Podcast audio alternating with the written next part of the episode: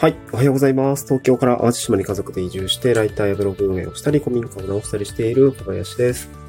えっ、ー、と、土日の配信がなくなってましたが、まあちょっとそれの理由は、ちょっと今日の放送回の雑談で、えー、終盤の雑談で話したいなと思います。今日の内容はセミナーとか講義ですね。これをちょっとする機会が増えてきたので、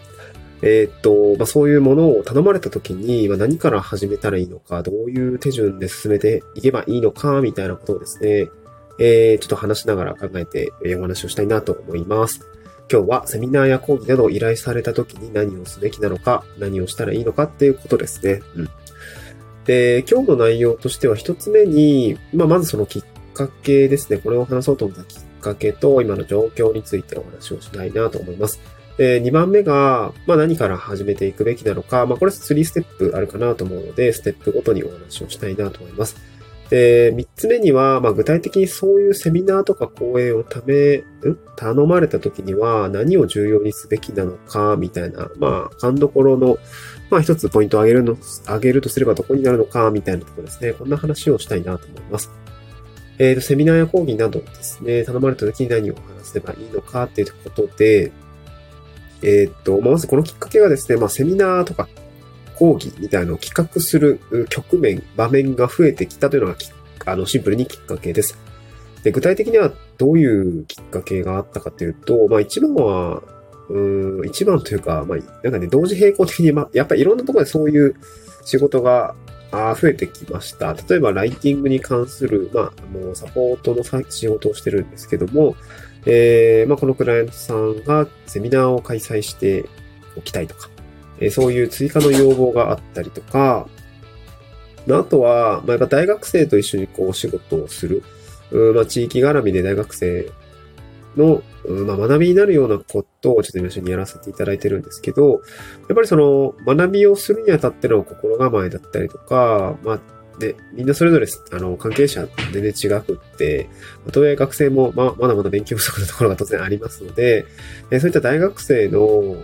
心構え的なものをちょっと基礎知識的なところ、うん、地域に入るにはこうするといいよとか、えー、なんかこういう、まあ結構ね、そっち、大学生って課題とか、えー、を持って、一応課題感を持って地域に入ってきたりとか、まあ、法人の方と接する機会があるんですけど、まあ、やっぱり根底の、うなんていうかな、ビジネス要素的に大事なこと、例えば、あの、やることは逆算思考で考えようとかね。あの、課題ってじゃあ何が課題なのか、ちゃんとこう、うん、切り分けて考えた方がいいよねとかな、そういうところをですね、ある程度こう、お話しする場面、時間があった方が、その後の学習がね、効率的になるので、そういったところをちょっと小林さんどうからお伝えしてくれませんかみたいな形で、形で依頼を受けたりとか、あと、まあ、あと地域経済学の授業ですね、えー、一コマやってくれませんか？みたいなご依頼があって、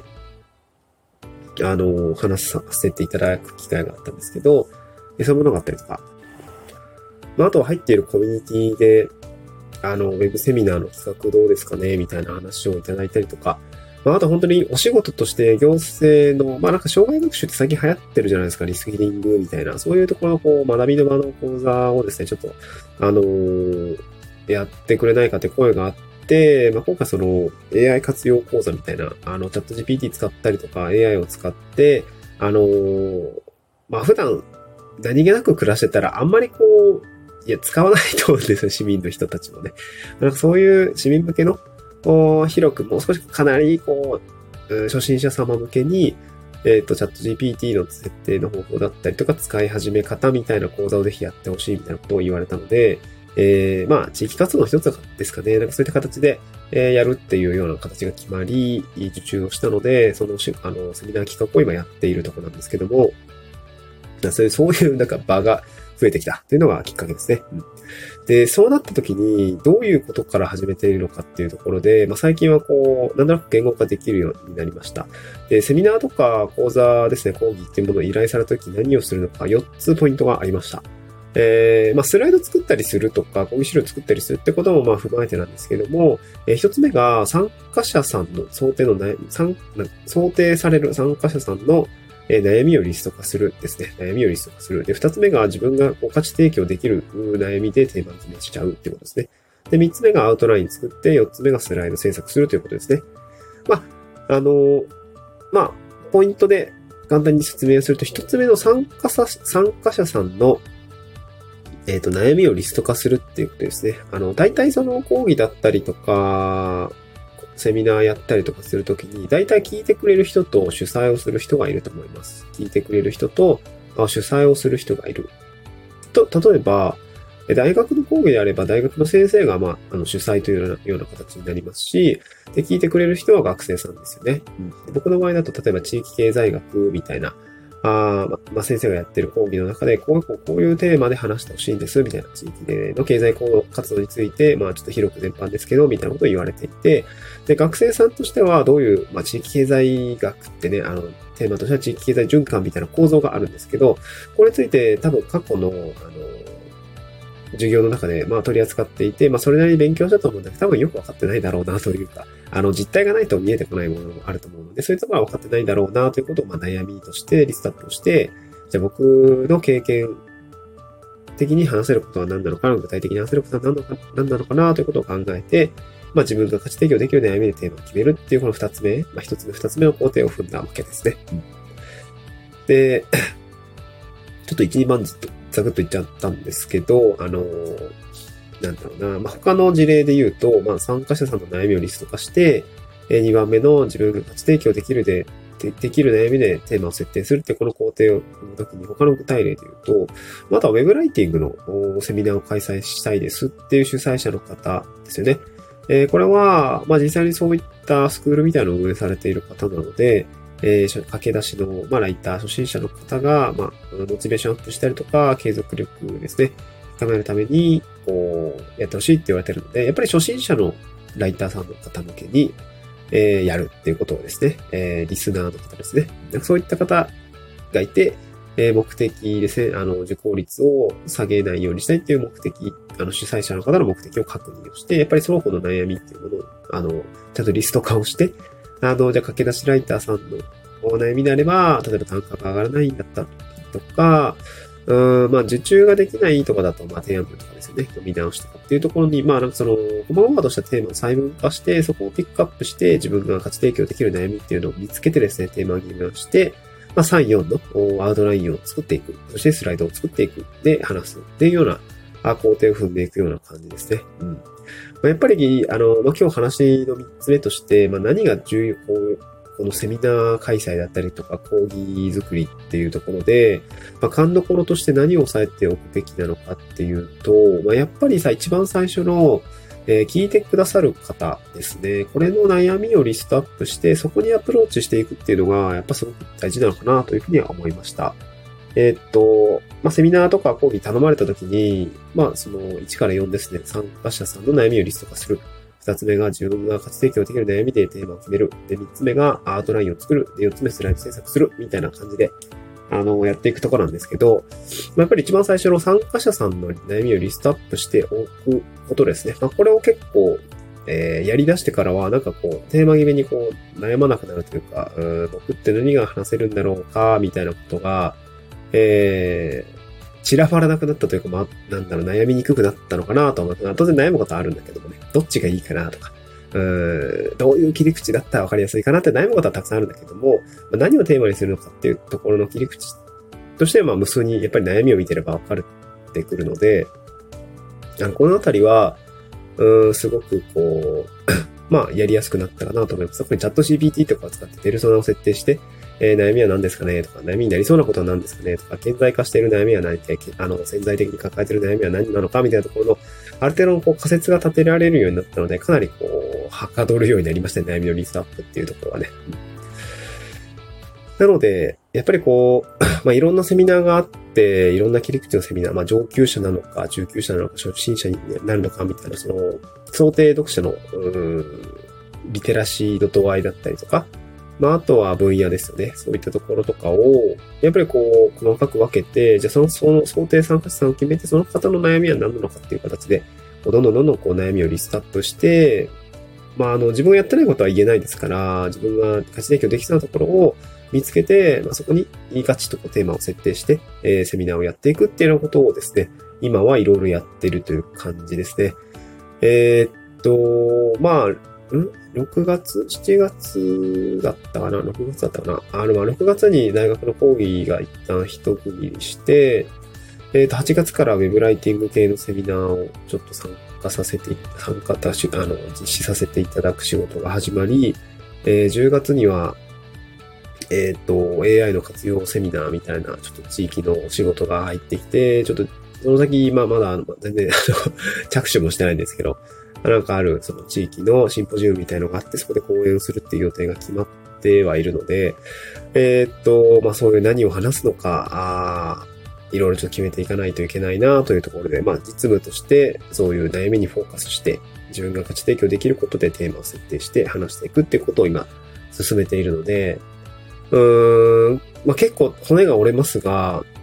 まあ、なんかこう、なんとなく勘どころとしてはつかめてきたっていう感じですね。なので、これを聞い聞いてくださってる方が、まあ、わかんないけど、自主的にセミナーを開催したりとか、まあなんかそういう仕事が、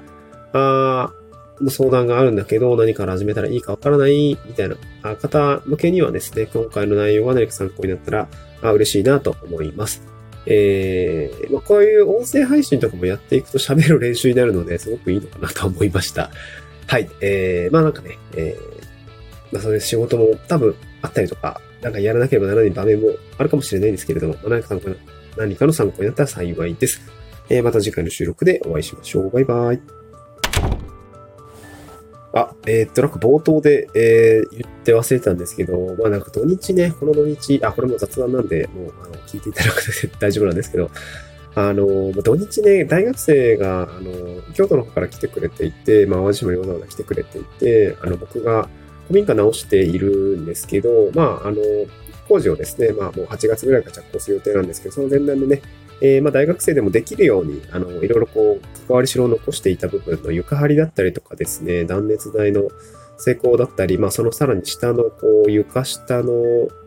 竹炭調湿材っていうその湿気をね、取ったりとか、あの、調整するような竹炭をですね、床に敷き詰めるっていう作業をですね、あの、一緒にやってきたんですけど、あの、まあ、僕一人じゃね、もうできること本当に限られてるので、こういう、あの、学生が来てくれて、あの、一緒にこう、ワイワイしながら、こう、マンパワーをね、なんて言うんだろう、うん、貸していただけるので非常に ありがたくて、この土日ね、めちゃくちゃし、あの、仕事が働、なんていうの、あの、はかどったっていう感じでした。やっぱりこう、フリーランスで、ね、結構4月めっちゃ忙しかったのと、あの子供たちがやっぱ RS ウイルスにかかって、ギュギューっとこう、稼働がね、圧縮されてしまって、めちゃくちゃシワ寄せを、まあ今も、今やっとね、一段落ついたんだけど、シワ寄せがね、あの、リカバリーするのがめちゃくちゃ大変で、全然作業進まなかったんだけれども、あの、ちょっとまあオンラインの仕事ばっかりだったんだけれども、まあやっぱりその、本、なんていうかな、古民家直すっていう作業もね、えー、どんどんやっていかないと、あのー、ちょっと住めないんで、まだ 床直していかないとなと思って。まあ、やっぱり大学生と一緒にこういう作業はですね、まあ、若い子の意見だったりとか、感性だったりとか、まあ、すごい聞ける場になるし、やっぱりフリーランスって孤独な作業が多いので、なんかこう、みんなとワイワイやったりとか、まあ、当然、なんかすごい楽しかったですね。うん、楽しかった。あの、なんだろうな。サークルの後輩、大学生、僕自身が大学生の時にサークルの後輩の子たちって結構すごい好きだったんですけど、うまくそんな感じに、うーん近いですね、すごく、うん慕ってくれるような学生ばっかりですごく楽しいなと思いながらやっていて、僕はすごい好きなんですけど、まあ、その後、人通り作業して、まあみんなとこう、その後ご飯食べに行ったりとか、えー、まあ、未成年じゃない子たちかな、大学3回生たちの子たちとは、まあ、一緒にお酒を飲みに行ったりとかして、えー、すごくこう、なんていうのかな、最近の大学生って忙しいんですよ、とか、ゼミがめっちゃブラックなんですよ、とか、えー、そんな中でもバイトをしたりしてるんですっていう、なんか、ああ、なんか、すごいな、っていうような、なんていうの、最近の大学生事情みたいなのをこうですね、聞くことができて、やっぱなんか僕らの時代とはちょっと違うな、みたいな。僕も大学生だった頃って、もう10年前になりますけど、僕全然バイトしてなかったなと思って、親の仕送り仕送りに頼ってたのに、今の子たちは本当に、こう自分でお金を稼いでやりたいことに、なんていうの？あの、旅行に行ったりとか、経験をお金に、お金を稼いで、その稼いだお金で経験をこう、ちゃんとこう買っているっていうところがですね、すごく、うーなんかこう、優秀な学生さんだなというふうに感じてですね、なんかこう、一層ですね、こう、気を引き締めないといけないなと感じたのが一つと、まあ、僕も仕事として、まあ自分で個人で、えー、飯をか、うん、お金を稼ぐってことも大事なんですけど、何かやっぱり地域だったり社会だったりとか、なんかそういう大学生とか、まあその後のこう、なんかめっちゃいいこと言おうとしてるんだけど全然言えないわ。えっ、ー、と、なんてその後のこう、うん、彼らの人生だったりとか、うん、彼らが作る社会みたいなものに何かしらのいい影響がですね、間接的に、まあ教育ってそんなもんじゃないですか。なんかそういうものに何かしらのいい影響が与えられたらなとは思いましたね。うん、僕ももう30、僕ももう30って言ってあれかもしれないけど、怒られるかもしれないけど、まあ、30で今後もっとガンガンガンガン仕事をしてやっていかないとは、いけないとは思うんだけど、うーん、まあやっぱ更新の育成って、会社だったらやる、やる、やって、本当はやってるべき人材だと思うんですよ。その、えー、会社の仕組み上、更新を育てるっていうのは上司だったり部下だ、あの、中堅社員の役割だと思うんですけど、まあ、なんかフリーランスになってからそういうことがない、個人でやっていくっていうことで、なかなかこう、更新の、えー、次世代の教育の場面って、なかなか立ち会うことがないので、まあ、こういうなんか機会がいただけてるのは、まあなんかある意味で、まあ僕も好きだったし、なんかそういう仕事ができているのは今のところすごくいいなと感じたので、うん、なんか大学生とはまたね、なんか仕事をしたりとか、まあ当然、コストがかかったりとか時間がかかったりすることは当然あるんだけども、何かこう大切にしたい問屋の一つなのかなというふうには、今時点では感じているので、まあ、今後もね、こういうお仕事を続けていきたいなと思いました。というめちゃくちゃ雑談でした。ありが、最後まで聞いてくださってありがとうございました。失礼します。